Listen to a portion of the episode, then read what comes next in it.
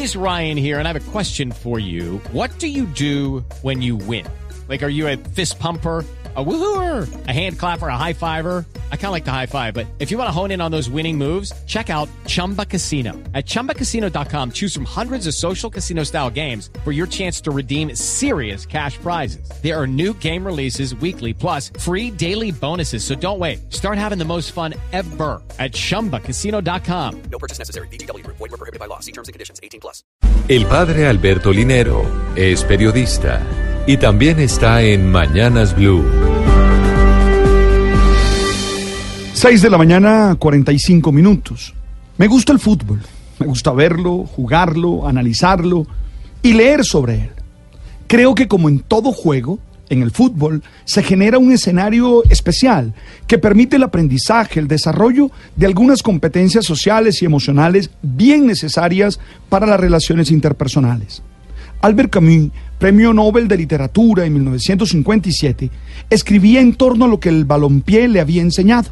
Decía él, después de muchos años en el que el mundo me ha permitido variadas experiencias, lo que más sé a la larga acerca de moral y de las obligaciones de los hombres se lo debo al fútbol. Lo aprendí con mi equipo, el Racing Universitario de Argel. Por eso creo que el fútbol es una metáfora de la vida y nos permite desde sus situaciones tratar de reflexionar en cómo estamos viviendo.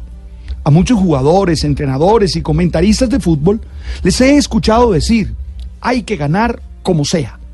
Expresión que genera posturas éticas muy cuestionables, que nos hacen recordar aquella premisa de que el fin justifica los medios.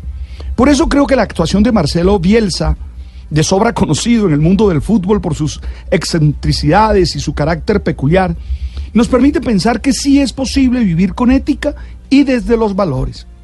Ustedes acaban de escuchar a Silvia que nos cuenta cuál fue la situación.